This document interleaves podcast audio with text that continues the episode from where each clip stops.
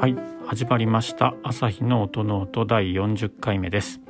この番組は弦楽器の調整や修理に携わっている私朝日が音楽特に楽器についてあれこれ話すポッドキャストです。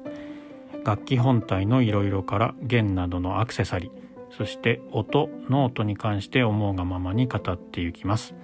番組を通して普段触れる機会の少ないバイオリンやビオラチェロなどに少しでも興味と親しみを持ってもらえたら嬉しいです。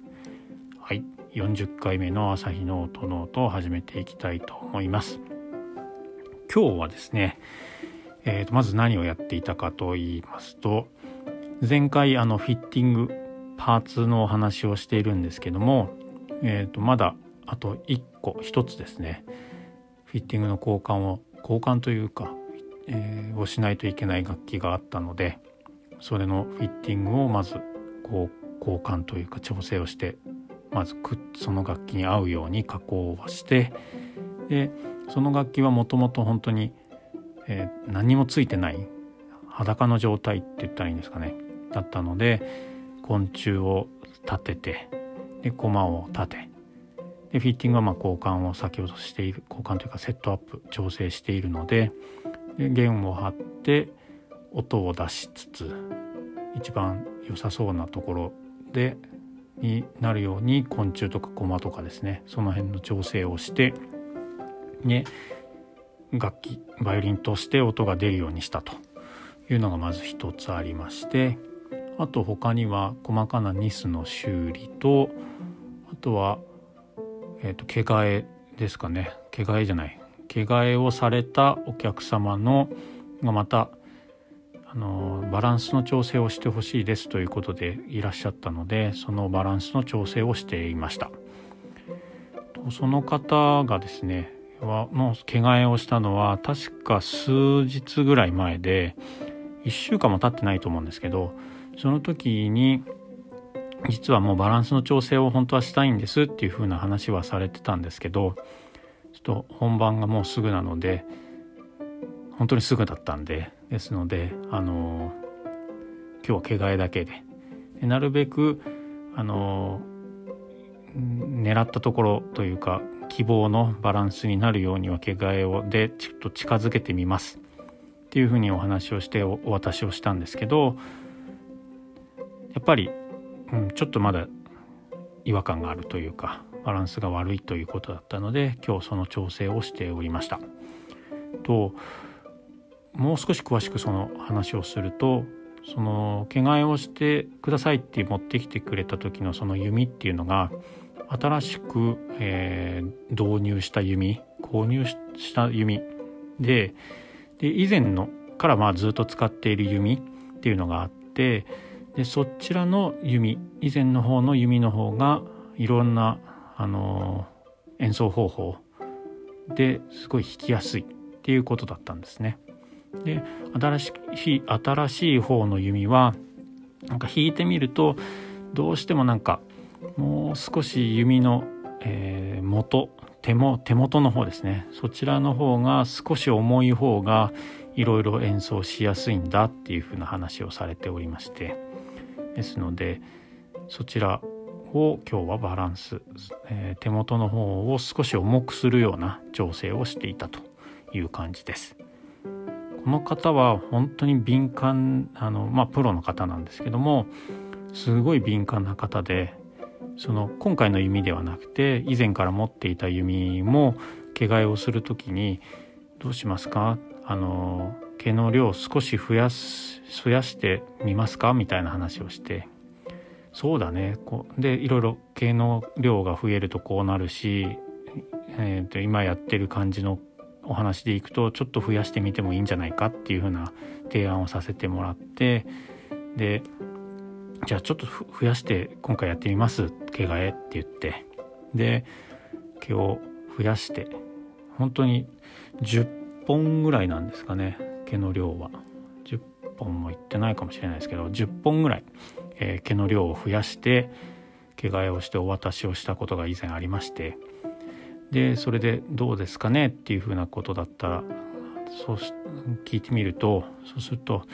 うん音はいいんだけど2時間弾くと疲れちゃう。重くてすごい重くなったよやっぱり。っていう風なお話をされてですね。うわっていう感じで。本当にあの言うなれば長い髪の毛10本手のひらに乗せてそれで重くなったっていうのが感じられるかっていう風な話なのででもすごい重いっていう風なお話をされていて。で結局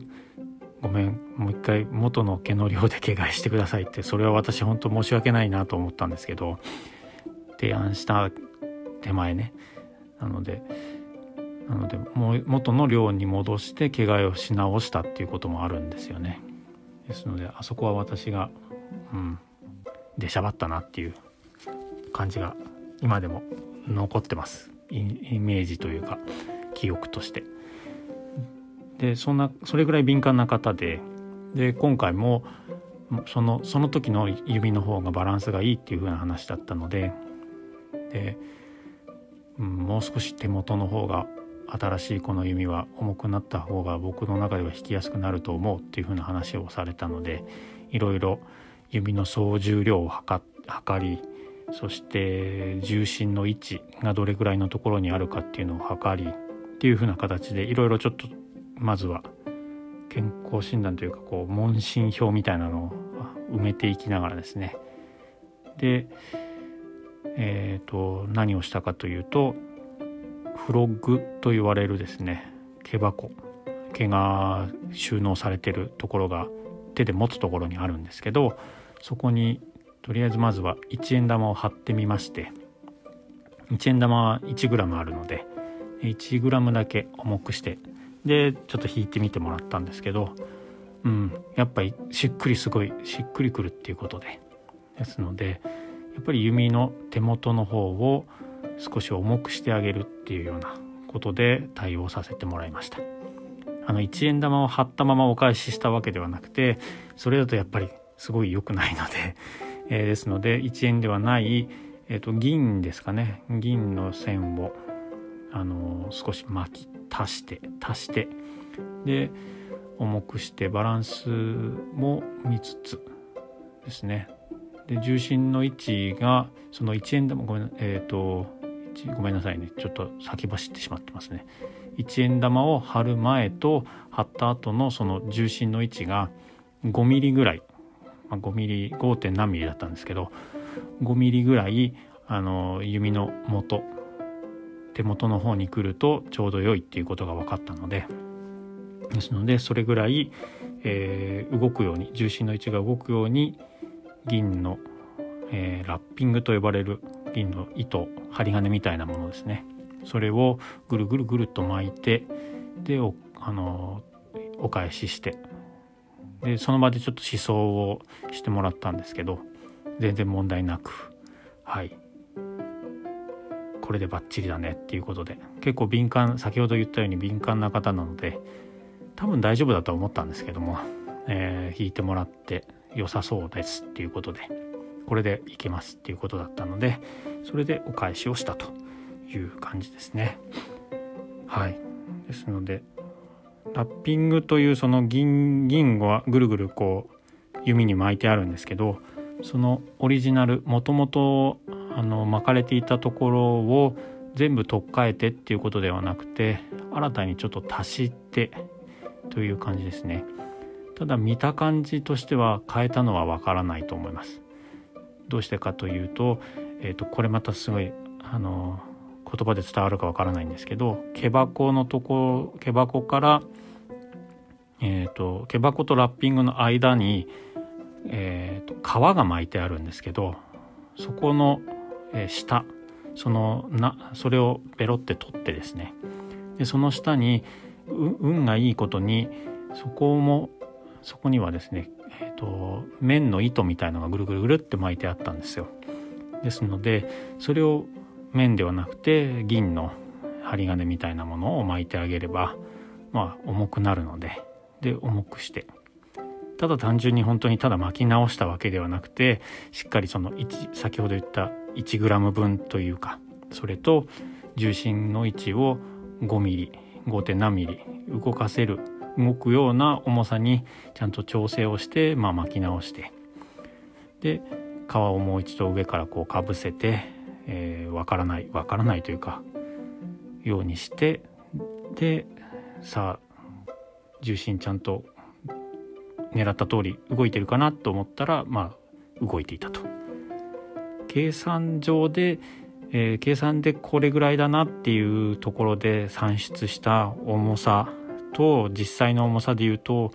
0.05g 0.05g 足らなかったんですけど、えーと、演奏してもらったらこれで問題ないです。もう全然こっちの方がいいです。というかです。言っていただきまして。というかお渡しして持ってもらった瞬間に毛を張る前にあこれいいと思う。っていう風な感じのことを言っていただけてすごく嬉しい感じです。はい。ですのでいろいろありましたけれどもそんな感じでね狙った通りというかこう思った通りの結果が出てくると嬉しいですし、えー、同じお客様だったんですけどその方前、えー、毛の量を増やして毛替えしましょうかねっていうふうに話したら狙った通りにはなったけど実際その弾いてみると長く弾くと疲れてしまうっていうところに私は気づけてなかったわけですしそういったところもいろいろ試行錯誤しながら毎日やっていくよねっていうようなお話でございました。はい、ですのでもし皆さんも弾いてる方でなんか先っぽの方が重いなとか、えー、逆に先っぽの方が軽くて弓の弓が暴れるなとかですねいうことがあれば毛替えでなんとかなることもあるんですけどもそういった形でラッピングとかですねそういったところで変化を持たせることもできますしですので少しこうお店に行って工房とか行って相談してみるっていうのもいいかもしれないですね。ですので今日はそんなところのお話をしてみました。最後にその方は本当に上手であのそのラッピングというか重心の移動バランス調整をした時にお返しをしてちょっと弾いてみます思想してみますっていうことでお店で弾いていただけたんですけど何にもアップするあとウォーミングウォーミングアップすることもなくあのメンコンメンデルスゾーンのコンチェルトの一楽章のあのカデンツァの何て言うんですかねポンポンポンポン跳ねるとこ 私名前が全然そういう演奏方法の名前が出てこないのあれなんですけどそういうのをタタタタッと普通に弾かれてしまった時にはやっぱそうだよね。プロはうまいよねっていうことで。で楽器もいい楽器を使ってらっしゃいますのでまあ音がいいわけですよね。ですのですごいいい演奏をこんな近くで見れて一つ私がこの職人という仕事をやってる一つの理由もう一つ一つの理由がこの生の演奏を一番近くで聴けるっていう。この何て言うんですかね音を聴けるっていうのはすごい贅沢なんですよね。ですのでやってるやっててよかったなっていう感じがします。最後はそんな感じでちょっとのろけではないんですけどはいそんなところもお話をして今日の40回目の朝日の音ノートを終了したいと思います。また、えー、番組の中でですねこういったいろいろ経験をしていったこととかはあのー、本人がどういう方かがわからないような程度でちょっと紹介をさせていただいたりとかですねお話をしたりとかさせあのしていこうかなと思いますので。ですので今後のこういう話もお楽しみいただければなというふうに思います。はい。では、えー、次回の配信でまた皆さんお会いしましょう。ありがとうございました。さようなら。